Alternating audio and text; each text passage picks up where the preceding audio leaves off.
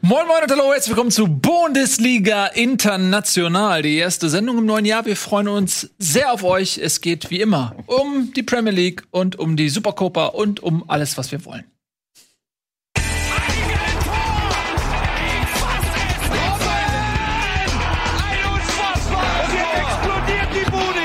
Kritisiert mir denn nicht zu so viel. Das ist ein guter Mann.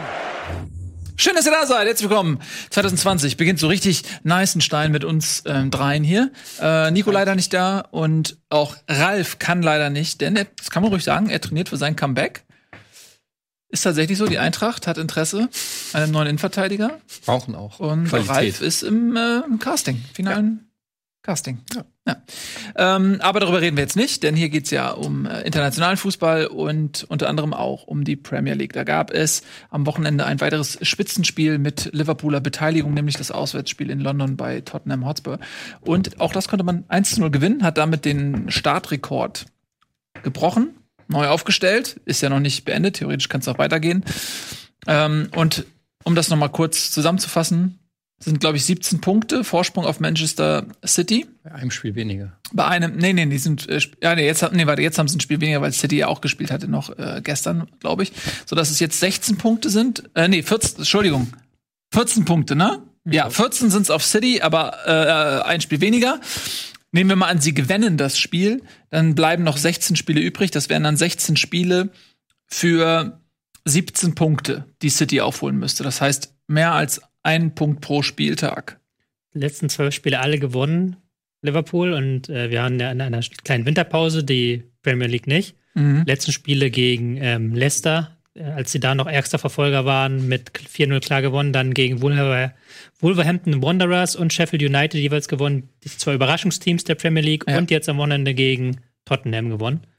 Die sind momentan nicht wirklich aufzuhalten. Die sind nicht aufzuhalten, das stimmt. Ähm, in dem Spiel selbst gab es auch mal eine Phase, also sie waren, finde ich, durchweg eigentlich stilbestimmt, aber es gab so eine Phase, 20 Minuten vor Schluss vielleicht oder ein bisschen länger sogar noch, als Tottenham richtig aufgedreht hat und zu Chancen gekommen ist. Da haben sie ein bisschen Glück gehabt auch, äh, dass Tottenham die Chancen nicht gemacht hat, muss man tatsächlich sagen. Aber das gehört irgendwo ein Stück weit auch dazu. Ähm, und jetzt als nächstes steht, glaube ich, das Spiel gegen United an. Und das ist tatsächlich die einzige Mannschaft, die bislang ähm, Liverpool zu Punkteverlusten hat. Also der, das Unentschieden. Können. Ganz genau. Es gibt nämlich nur ein Unentschieden. Alle anderen Spiele wurden gewonnen, noch ja. keins verloren. Da muss man sich auch mal vor Augen halten. Der Zweitplatzierte, also äh, Man City, fünf Niederlagen schon. Mhm. Ähm, überhaupt erst 14 Gegentore für Liverpool in 21 Spielen. Ähm, also die, die Statistiken sind wirklich beeindruckend. Es scheint hier sowas wie eine Jahrhundertmannschaft äh, in, in, in Liverpool zu kicken. Und ähm, irgendwie cool, irgendwie eine geile Story. Schön, das so als, als Zuschauer miterleben zu können. Es wird jetzt in allen Hinsichten immer interessant, weil wir ja vor Weihnachten immer gesagt haben in unseren Champions League Specials, dass ähm, Liverpool sich erstmal auf die Liga konzentriert, aber selbst da mhm. sind sie mittlerweile so weit weg, dass sie jetzt auch noch in der Champions League da nochmal einen Fokus drauf legen können. Also die sind momentan so in einem richtigen Fluss, dass egal, ob sie drei Spieler am ja. Tag haben oder. Ist kein Entweder-Oder mehr. Ist kein Entweder-Oder. So, die sind so in einem Fluss und gewinnen alles. Und dieses System, was sie, was Klopp gebaut haben, was mittlerweile sowohl bei Ballbesitz als auch nach Ballverlust perfekt funktioniert. Also die schnüren ihr Gegner ein war jetzt ja auch am Wochenende wieder so mit Tottenham, die sich in Mourinho-Manier sehr weit zurückgezogen haben. Mhm. Und Liverpool hatte 75 Prozent Ballbesitz, glaube ich, in der ersten Halbzeit. Und das beherrschen sie, beherrschen ja auch bei jedem Gegner. Und die, das ist einfach eine Mannschaft, die, wo du das Gefühl hast, die beherrscht alles. Es gibt keine Facette. Kampf, Kondition, Technik, Taktik, die vereinen alles in sich. Das ist nicht so, dass man sagen muss, die ist eine Mannschaft, die hat diesen oder diesen Stil, sondern die kann gefühlt alles im Moment. Ja. Und das macht sie so unfassbar schwer zu bespielen. Und was man, finde ich, bei Liverpool sieht, ist, es gibt keine Star-Allüren auf dem Platz. Mhm. Es gibt niemanden, der sich zu schade ist für etwas, sondern auch ein Manet arbeitet mit nach hinten. Ja, und ähm, es gibt auch wenig Eitelkeiten. Also ich denke manchmal, wenn ich mal so sehe, okay, einen, da vorne einen ähm, Salah und einen Manet, die ähm, beide, sag ich mal, aus Afrika kommen und auch jedes Jahr, sag ich mal, um den Titel Afrikas Fußballer des Jahres sich im Prinzip streiten können, die legen sich trotzdem auch Dinge auf, ja, obwohl sie auch quasi um die in der Torschützenliste geht es darum, wer sozusagen die, die englische Torschützenkrone erringt und die sind gleich auf, aber trotzdem gibt's oft Situationen, wo man denkt, okay, der, die suchen sich gegenseitig. Das ist jetzt kein Ego-Move, sondern äh, ne? Ähm, und das ist, glaube ich, auch ein Erfolgsgeheimnis, so dass, dass Klopp da eine Mannschaft gebaut hat, wo wirklich jeder sich in der Pflicht sieht, den Plan mitzuverfolgen. Das ist ja auch so eine Stärke irgendwie von, von Klopp, die Leute alle mitzunehmen auf seine Reise. Er ist also so ein Menschenfänger irgendwie, der den, der wirklich diesen unfassbaren Sportsgeist in den, in, äh, den Leuten äh, wecken kann. War damals bei Dortmund auch schon, ähm, hm. die vielleicht im, selbst damals ähm, als in, individuell nicht in die, auf jeder Position stärker waren als die Bayern, aber in ihrer Geschlossenheit und dem, was du auch gerade gesagt hast, füreinander arbeiten und so eben einfach überragend waren. Und das kann der. Und das reißt der, man, der reißt einen ja schon mit als Zuschauer. Wie muss das dann erst sein? Man, gut, mittlerweile gibt es so viele Dokus und so weiter, aber man kriegt es schon mit, diese Ausstrahlung, die der hat, wie der die Leute, die, wie der wirklich einen Sportler an den Eiern packen kann, so dass der alles andere ausklammert und nur Bestleistungen abliefert. Ich glaube, das ist letztendlich auch das wahre Genie von, von Jürgen Klopp. Ich finde zugleich, dass sie ähm, gar nicht unbedingt besser sind als letzte Saison. Letzte Saison waren sie auch schon sehr gut. Mhm. Ich glaube, dass für diese Mannschaft, die Bildung dieser Mannschaft, die jetzt so ungeschlagen vorne weggeht, dass die zweite Platz letztes Jahr entscheidend war. Also ja. halt genau dieses, uns hat ein Punkt gefehlt, wir haben eine fast perfekte Saison gespielt und jetzt wollen wir die perfekte Saison spielen. Also dieses sich selber nochmal steigern wollen, was bei City jetzt so ein bisschen fehlt diese Saison, das hast du bei Liverpool ganz, ganz stark. Ja. Und das ist ja auch das, was immer wieder in Interviews, wenn du Interviews liest mit Co-Trainern oder mit Spielern, dass das Niveau im Training allein schon so hoch ist, weil halt sie sich immer gegenseitig pushen, diese Mannschaften, mhm. diese halt Perfektion verlangt wird. Ich habe jetzt ein schönes Zitat gelesen vom Co-Trainer von Klopp. Wir denken nicht von Spiel zu Spiel, wir denken von Trainingseinheit zu Trainingseinheit. Und das ist ja dann mhm. nochmal eine äh, viel stärkere Facette dieses, dieses ähm, Leistung abrufen wollen, nicht nur von Spiel zu Spiel, sondern auch von Trainingseinheit zu Trainingseinheit. Und mhm. es gibt ja kaum einen Spieler, der in den letzten zwei Jahren nicht besser geworden ist bei Liverpool unter Klopp. Ja, das finde ich halt auch das ähm, Interessante, dass Liverpool gar nicht so viel Geld ausgegeben hat in den letzten Jahren. Alle Clubs in der Premier League haben viel Geld, aber Liverpool hat jetzt natürlich mit Alisson und Van Dijk richtig teure Transfers gehabt. Dann kannst du einen Navigator noch dazu zählen. Ja, das sind dann drei ähm, Spieler, von denen zwei Stammspieler sind. Cater ist oft verletzt. Aber wenn man sich mal anguckt, wer da auf den Außen spielt, irgendwie, ob das jetzt ähm, Alexander Arnold ist, ähm, Robertson oder Henderson, auch ein Salah war nicht der Spieler, der er ist, bevor er da hingekommen ist. Mané auch nicht. Ähm, Firmino kam damals aus Hoffenheim. Ja, der war auch recht teuer für die Zeit, aber also der ist auch schon lange da. Hm. Ähm, man merkt irgendwie, dass Klopp in der Lage ist, auch, sag ich mal, mit es klingt dumm bei, bei 75 Millionen Euro Transfers, aber immer noch im Vergleich mit Manchester City und anderen Topclubs, ja, dass er trotzdem noch eine Mannschaft besser machen kann. Ähm, und diese, diese, sag ich mal, diese punktuellen Transfers, wenn man sich anguckt, Karius gegen Alisson, ja, also das hat wirklich einen riesen Unterschied gemacht. Das ne? ist genau das Ding. Ja. Also, dass dieses, dieses punktuelle, wirklich wie mit so einem Laser ganz genau, okay, wo ist der Schwachpunkt Torwart? Alles klar, da Weltklasse hin. Das gleiche mit, mit Van Dijk, der, glaube ich, paar 80 Millionen irgendwie gekostet hat. Ähm, ist, ist ne, einfach ein Spieler, aber der macht einfach einen Unterschied. Das ist einfach ein, ist der vermutlich beste äh, Innenverteidiger der Welt. Mhm. Und äh, wenn du mehr, und es, du hast ja selber gesagt, ein Punkt war der Unterschied. Und dann holst du halt zwei Weltklasse-Leute an, an Stellen, wo vielleicht vorher nur gute waren oder sehr gute. Und das macht am Ende, macht das dann vielleicht den Unterschied. Man muss natürlich auch sagen, äh, auch Glück, gut, die haben Verletzte, man hat selber gesagt, Cater, Fabinho und so, aber ähm, sie kommen auch gut durch diese Belastung, kommen die auch echt gut durch, finde ich. Also ähm, mhm. wenig Salah war, glaube ich, Anfang der Saison oder in der, ja. so verletzt oder so. Aber für dieses laufintensive auch äh, Spiel, die schenken ja keinen Zweikampf ab und nix und so, muss man eigentlich sagen, kommen die relativ gut ohne Verletzungspech durch Vor allem, weil das ja noch in den ersten Jahren äh, von Klopp in Liverpool ein Problem war. Da hat er relativ viele Letz Verletzungen mhm. zu beklagen und das haben sie, ich weiß nicht, wie sie es gemacht haben, aber da haben sie es sehr stark rumgedreht. Mhm. Ich kann noch eine Geschichte beitragen, ich weiß nicht, habe ich bestimmt schon mal erzählt, ähm, über Firmino, der, äh, das ist mir von seinem Berater irgendwann mal erzählt worden. Wenn du Fußballer bist, kriegst du nach dem Spiel immer einen Stat Report. Also du kriegst die Statistiken, wie du hast du gespielt, Pässe, äh, Ballbesitz und so weiter. Und Firmino war in sein, als er aus Hoffenheim nach Liverpool kam unter Brandon Rogers, war er immer sehr unzufrieden, weil er zu wenig gelaufen ist, seiner Meinung nach. Weil seine Laufwerte unter 11, 12 Kilometer waren. Und er war es halt Gistol gewohnt, dass er der Spieler mit der höchsten Laufleistung ist und er hat sich halt so gesehen. Mhm. Und war halt dann sehr froh, dass er unter Klopp wieder eine Rolle hatte, wo er mehr laufen konnte. wenn du halt solche Spieler hast, ist es unfassbar mhm. dankbar für als Trainer. Mhm. Wenn du sie dann auch, wie Klopp, Klopp es ja auch tut, richtig einzusetzen weißt, dann ist es nochmal eine Stufe besser. Ja. Äh, Gab es ja auch jetzt diese Geschichte nach dem Sieg gegen Tottenham, als Klopp auf Firmino zugelaufen kam, wollte ihn umarmen. Firmino hat gedacht, er will ihn anmeckern und gesagt, ey, sorry Trainer, ich weiß, ich hätte mehr als ein Tor schießen müssen. so, ähm, und ich finde das so schön, weil es gibt immer wieder so viele auch gerade so junge Fußballer, ich weiß nicht, ich denke gerade an Emre Moore, ähm, weil der ja damals auch beim HSV so ein bisschen im Gespräch war und der nach Dortmund gegangen ist und so, so knallhart an sich selbst scheitert. Mhm. Oder Sinan Kurt oder so. Es gibt so viele Fußballer, die, die offensichtlich viel Talent mitbringen und du weißt aber eigentlich schon, okay, wenn der nicht charakterlich die Kurve kriegt und, die, und man, das tut einem so weh, weil er hat das Talent, aber die checken das nicht offensichtlich, dass da mehr dazu gehört, ja. Und man, man kann denen dabei zusehen, wie sie scheitern. Man weiß es im, Grund, im Prinzip vorher schon. Bei Emre Moore wusste man das vorher schon, dass er an sich selbst scheitert. Und ähm, dann hast du halt so jemanden wie Firmino oder ja, der die richtige Einstellung hat und deswegen auch das Maximum aus sich rausholt. Und wenn du dann elf davon auf dem Platz stehen hast, mit so einer Mentalität, dann hast du Liverpool. Ja, das ist aber letztendlich, finde ich, auch eine Form von Qualität. Die ist dann vielleicht nicht das Talent oder die spielerische Qualität, aber auch, wir reden über Mentalität oder Reife oder Intelligenz oder was auch immer der, der Soft-Faktor da ist.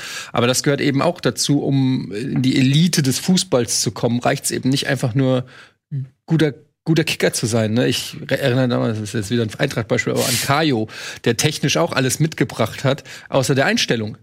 Und dann reicht's halt einfach nicht. Dann reicht's halt nicht, wenn du nicht auch bereit bist, äh, das Maximum. Ich meine, wir haben auch schon oft über Ronaldo geredet, ähm, der ähm, sicherlich nicht talentierter ist als Messi. Mhm. Aber ähm, vermutlich gibt es keinen Spieler in, in aktuellen Profi, der mehr arbeitet an sich und seinem Körper, um da hinzukommen. Und das muss man auch, das ist auch eine Form von Qualität, mhm. die du dann für Geld auch eventuell einkaufst oder auch nicht. Mhm.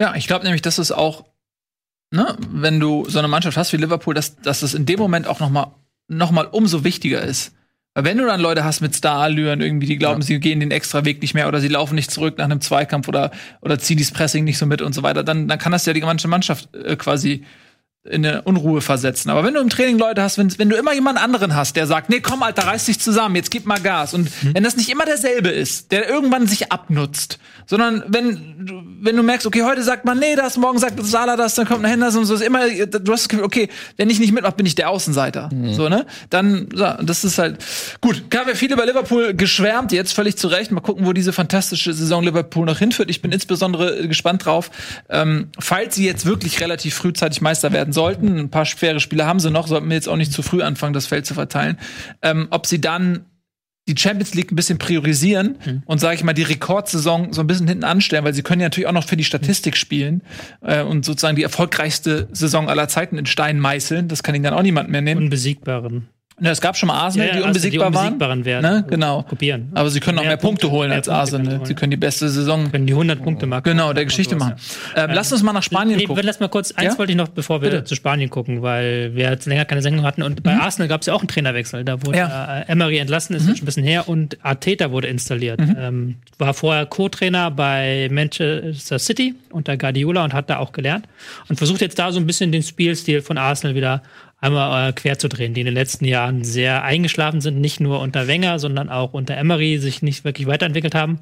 Der, der versucht jetzt wieder spielerische Akzente reinzusetzen, wo man aber auch merkt, dass das nicht von heute auf morgen geht. Also ähm, wir haben zwar gegen Manchester United sehr gut gespielt, fand ich, aber das war auch gegen ein schwaches United, die sehr passiv agiert haben. Mhm. Ähm, aber die Ergebnisse sind noch sehr wechselhaft. Ähm, jetzt am Wochenende, ich habe es nicht gesehen, du, ich habe es jetzt nur von dir, dir erzählt gehört, dieses Monsterfoul von Aubameyang an Max Meyer war es, glaube mhm. ich.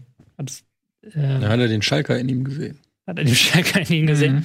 Ähm, wo sie dann dadurch noch das 1-1 quasi, ähm, nicht, kein weiteres Ergebnis als 1-1 holen konnten. Aber das ist jetzt auch ein spannendes Projekt, weil da jetzt so ein junger Trainer ist, der komplett neu ist äh, im, im Geschäft, also im großen Geschäft Fußball, mhm. der auch in diesem Club Arsenal verwurzelt ist. Arteta hat lange ja. für Arsenal gespielt. Der jetzt versucht, die Arsenal wieder zu diesem One-Touch-Football, für den sie mal ge bekannt geworden sind vor einem Jahrzehnt, er versucht sie wieder dahin zurückzuführen. Ja, er hat ja durchaus Anleihen an den äh, Guardiol Guardiolaschen Fußball, ähm, was Arsenal damals gespielt hat. Ähm, ja, das Selbstverständnis ist natürlich ein ganz anderes. Ne? Mit 28 Punkten aus 22 Spielen auf Platz 10 Ähm, das ist nicht das Arsenal, was man kennt. Ja. Aber Ösel ist jetzt wieder da dadurch. Der, wo man fast Schaka, vergessen hat. Deshalb ist ja der Transfer von Schaka nach äh, Hertha unter anderem auch gescheitert, weil er ja dem wohl auf den wohl große Stücke setzt.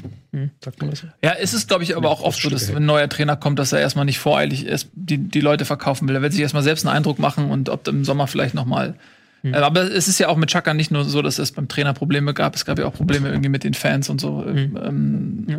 Wir haben noch ein paar andere Aspekte. Genau. Ähm, ja, schauen wir mal, was aus Arsenal in der Zukunft wird. Ich finde es immer wieder, wenn ich mir so die Tabelle angucke, ist es immer wieder so krass wie, wie hochkarätig diese Liga besetzt ist. Es ist einfach, also völliger Wahnsinn. Guck mal, es ist echt Liverpool, Manchester City, Leicester ist, hat sich einfach da oben etabliert. Die sind einfach dazugekommen noch. Mhm. Chelsea, United nur auf Platz 5, Manchester United. Der reichste Club der Welt. Mhm. Auf Platz 5 irgendwie. Dann Tottenham, 8., 10. Arsenal, es ist völliger Wahnsinn, ähm, was da an Qualität ist. Okay, Qualität gibt's auch in Spanien. Ähm, Qualität ist nicht immer Tore schießen, manchmal ist Qualität auch Tore verhindern und sei es in, in Form einer brutalen ähm, Notbremse, die äh, kurz vorm Elfmeterschießen dazu führt, dass man äh, selbiges erreicht und dann gewinnt. Äh, und dann kann man auch schon mal hinterher vom eigenen Verein als äh, Spieler des Spiels ausgezeichnet gefeiert werden, was eigentlich absurder schon gar nicht mehr geht. Äh, Tobi, ähm, erzähl doch mal. Ja, das Finale der Supercopa. Ähm, hat übrigens stattgefunden in Saudi-Arabien, wo sonst? Ja. Das spanische Supercopa. Ähm, Real gegen Atletico Madrid Derby in Saudi-Arabien und ähm, stand 0-0. Das war ein typisches Spiel. Atletico hat die Offensive von Real lahmgestellt. Es ist nicht mega viel passiert, aber dann in der 115 Minute war Murata durch. Er konnte alleine aufs Tor zu laufen von der Mittellinie aus. Äh, an seinem äh, Heck war dann Valverde und der hat dann unschön ihm in die Hacken getreten. Notbremse, hat ihn dann nicht so sehr gejuckt in der 115. Minute beim Stande von 0-0. Da war es wichtiger, dass es nicht 0-0 steht. Und da der Fußballgott ein fieser Mensch ist, beziehungsweise kein fieser Mensch, sondern ein fieser Gott, hat Real das Finale gewonnen. Nach Elfmeterschießen. Ja. Und Valverde wurde dann zum Spieler des Spiels gekürt. Ja. Ich weiß nicht, wer es vergeben hat, ähm, aber. Ich fand, also das ist so, ist so ungerecht einfach. Ich verstehe aus taktischer Sicht, weshalb er dieses Foul nimmt. Und wenn das mein Verein wäre, würde ich auch sagen, ey, du, du, du musst ihn jetzt in dem Fall. Aber dann den Valverde noch so zu feiern und der offizielle Twitter-Account von Real Madrid hat auch geschrieben, ähm, some heroes don't wear capes. mit einem Foto von ihm mit dem Pokal für den Spieler des Matches. Wo ich mir denke so, ey Leute, es ist nicht euer Ernst, wie unsympathisch kann man eigentlich sein? Hm. Nee, okay, nimm, nimm die Grätsche mit, alles klar, aber dann halt doch die Klappe und feier dich, dich noch. Also das ist wie, naja, jedenfalls hat's, das, ist, das ist irgendwie, passt es zu Real Madrid, oder? Also irgendwie, keine Ahnung, sympathisch dieses, werden die nicht mehr, die Jungs. Dieses Image des Hauptsache gewinnen ja. wollen. So. Ja, wahrscheinlich ist aber bei denen auch schon so, ist der Ruf erst ruiniert. äh, ja. Denen ist das halt auch egal und ich kann das irgendwo verstehen. Ähm, die Fans feiern's eh, der Club feiert sich, und ob ein anderer Club oder ob andere Leute den Verein mögen oder so, ist dann halt auch scheißegal. Ist halt irgendwie so, als wir so als ich wollte gerade sagen Sportjournalisten, wäre mir fast so ausgerutscht. ähm, wir sehen das natürlich so mit dieser objektiven Schiene, aber ich glaube, da geht der, der, das Ding geht in den Trophäenschrank und der Rest interessiert die nicht. Es ist kein Fairplay, das muss man ganz klar sagen, aber so sind die Regeln. Also sie nutzen ja eine Regellücke aus, wenn du das so möchtest. Weil, na klar, wird er dann gesperrt. Die eigentliche Strafe ist, dass du die rote Karte bekommst und gesperrt wirst. Aber sind wir mal ehrlich, wenn im WM-Finale, ob du dann für die nächsten fünf Qualifikationsspiele gesperrt wirst, ist doch scheißegal. Dann machst du halt diese Aktion. Ja, genau. Genauso im Supercopa-Finale. Ist ja. ja. egal, ob du das. Das ist aber ja immer, also ich erinnere mich an diese Abraham-Streich-Diskussion, wo ich gesagt habe, ja, das ist aber nicht fair. Und jeder gesagt, ja, aber kein Trainer der Welt stoppt den Ball für Abraham, damit er einen schnellen Einwurf machen kann, sondern der geht zur Seite, damit der Ball schön in die eigene Bank rollt und dann, das sind einfach nochmal 30 Sekunden, die du gewinnst. Das ist auch nicht fair. Naja, das ist nicht fair. Ist, es gibt einen Unterschied zwischen einer passiven Unfairness und einer aktiven Unfairness. Ja, ist doch erstmal egal. Und den Ball vorbeirollen lassen ist eine passive Unfairness und das ist einfach ein Foul von hinten in die Beine, was. Ja, ähm, ein Foul ist immer. Und, und der Unterschied ist. Aktiv. Wie gesagt, ich habe ja gesagt, dass, ja, sag ich ja, aber das von Streich war, war, war nicht aktiv, es war passiv, er hat einfach den Ball nicht zurückgespielt. Er war auch nicht Nein, ich sag ja, das war, ich sag ja, das ist, das ist, aber es ist ja trotzdem unfair. Ja, für mich ist das eher zu vergleichen mit, mit einer Aktion, also das eine ist die Aktion als solche, wie du sie bewertest, und das andere ist der Umgang damit. Äh, wisst ihr noch, bei der äh, Weltmeisterschaft war das 2010, meinst, als Suarez auf, auf der, Linie, Linie gegen Kamerun 2010. war das, glaube ich, war das Kamerun gegen Ghana, Ghana, gegen Ghana ähm, in äh, quasi einen ähm, sicheres Tor auf der Linie mit einem mit einem Handeingriff äh, verhindert. Und äh, das war in, in, der letzten Minute 120. Minute. Und dann äh, der folgende Elfmeter wird verschossen. Uruguay gewinnt im Elfmeterschießen das Spiel und ähm, danach, und das ist das eigentliche Ding, lässt sich Suarez auf den Schultern seiner Mitspieler durch das Stadion tragen. Mhm. So, und das ist, das ist für mich das Gleiche wie jetzt Real Madrid mit äh, quasi wie die Valverde feiern. Das eine ist die Unfairness, das andere ist, wie du damit umgehst. Genau. Und äh, was das Thema angeht, was wie unfair was ist, es ist immer unfair, eine Notbremse zu machen weil du mit einer illegal, mit einer verbotenen Aktion jemandem die Torchance versemmelst. Das ist einfach so. Äh, ein taktisches Foul ist eigentlich immer eine Schweinerei. Weil du hast keine Chance, an den Ball zu kommen. Alles, was du versuchst, ist, diesen Spieler zu stoppen, damit er eine geile Fußballsituation für seinen Verein schaffen kann. Es ist immer unfair, aber es ist halt der Sport, es gehört halt dazu. Aber ich, deshalb finde ich diese Notbremse finde ich sinnvoll aus Sicht von Real Madrid. Das war der, das war die richtige Aktion. Aber das dann irgendwie dann noch so provokant finde ich den Spieler. Ich weiß, ich habe das Spiel aber auch nicht gesehen. Ich weiß nicht, ob Valverde das Spiel seines Lebens gemacht hat oder so. Soll ganz gut gewesen sein. Aber es ist halt schon deswegen aus der Aktion. es ist halt er hat ja, du kannst es ja auch so sehen, er hatte die, ähm, er musste es machen. Ne, weil irgendjemand wahrscheinlich nicht den Passweg zugestellt hat oder sonst irgendwas. Es ist ja manchmal auch undankbar, die Person zu sein, die äh, die rote Karte kassiert, um einen Fehler auszubügeln, den vielleicht andere verschuldet haben oder so. So kann man das ja auch sehen. Aber natürlich hat es ein Geschmäckle, gerade aus Sicht des Gegners, wenn dann auch noch so ein Spruch mit Not all heroes wear capes und so. Das kann mir keiner erzählen, dass das nicht auch eine, ein Stück weit eine Provokation sein soll. Auch wenn ich nach äh, wie lange machen wir als Bundesliga? Vier Jahre oder so? Wenn ich wie ein, äh, eine Platte klinge, die einen Sprung hat. Aber es ist halt immer wieder, finde ich es beeindruckend, dass wenn der, wenn du eine Flanke von rechts ins Nirgendwo schlägst und irgendeiner ein bisschen den Ball mit der Hand touchiert, dass du dann Elfmeter dafür bekommst. Mhm. Und dass du bei so einer Aktion, die, die halt eine Veränderung einer klaren Torschance ist, der, das ist ja quasi ein Elfmeter, den er da verhindert hat, dass du da dann einen Freistoß ja. kriegst und nichts passiert eigentlich. Das heißt, man müsste im Prinzip das Strafsystem hm. neu, ja, also musst, den Strafraum hinterfragen und, ja, und neu musst, hinterfragen. Du musst halt einfach die, die Aktion äh, bewerten. Du musst äh, nicht den Ort, sondern die Aktion bewerten. Und das ist, ich bin da voll bei Tobi. Es ist total absurd.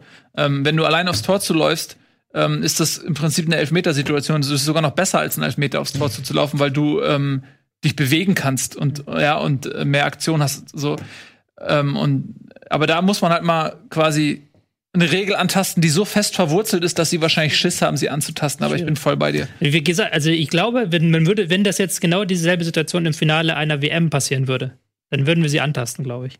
Weil ja, dann sind ja. sie wieder. Dann, dann, dann wird FIFA, geredet. Dann ist die FIFA drin. Ja, aber müsste man dann nicht auch dieses Handspiel, was ihr gerade angesprochen habt, müsste man dann nicht einfach sagen, okay, das zählt? Also es ist ein Tor?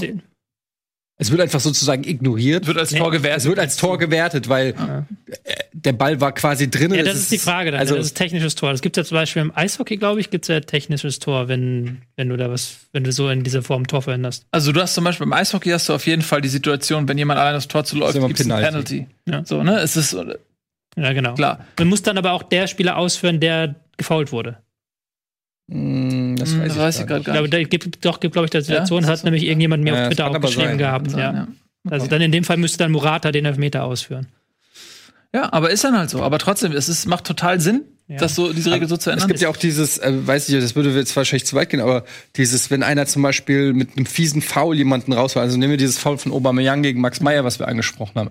Und Max Meyer fehlt jetzt sechs Spiele so oder so. Mhm. Ja, dann gibt's auch Leute, die sagen, der, der dürfte dann weil wenn er sechs Monate jetzt äh, gesperrt wird auch äh, Aubameyang, dann profitieren natürlich auch Vereine davon, die gar nichts dafür können. Aber du könntest es so machen, dass Aubameyang einfach nicht mehr gegen den Verein an, äh, sechsmal antreten darf. Also sechsmal.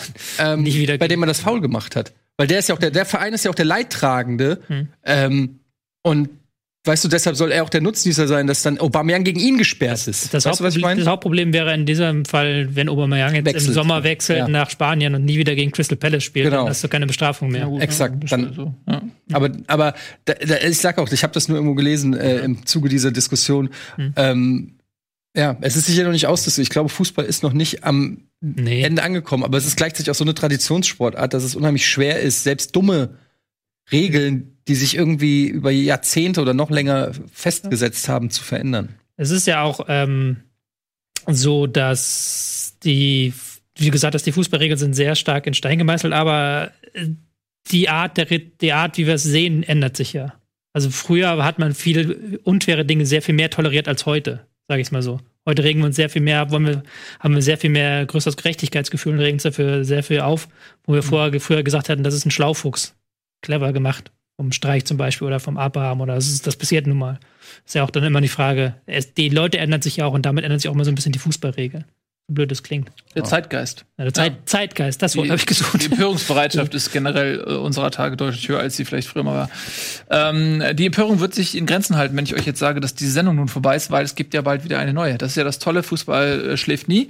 Und deswegen nächste Woche selbe Uhrzeit, selber Ort. Und dann sehen wir natürlich Bundesliga, wo es sich um Fußball dreht, denn die Show ähm, läuft jetzt auch wieder jeden Montag um 17 Uhr live Heute Abend noch Pro Clubs. Ähm, Pro Clubs, ja, montags meistens. Ähm, schaltet ein, Pro Clubs ist die geilste Show der Welt. Ich kann es nur sagen, Tian und ich und auch unsere lieben Freunde, Timo und Sandro und unsere lieben Freunde aus der Community, die Yoga Bonitos, haben unfassbar viel Spaß an diesem Format. Schaltet auf jeden Fall ein, guckt euch das mal an, wenn ihr Fußball mögt, dann seid dabei.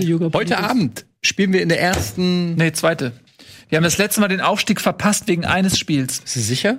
Hundertprozentig. Wir haben Liga 2 ähm, letztes okay. Mal gespielt und hatten äh, im letzten recht, ja. Spiel die Chance aufzusteigen. Das haben heute, wir heute wird der Aufstieg in die erste geschafft. Division gemacht und dann geht es nur noch um die Meisterschaft.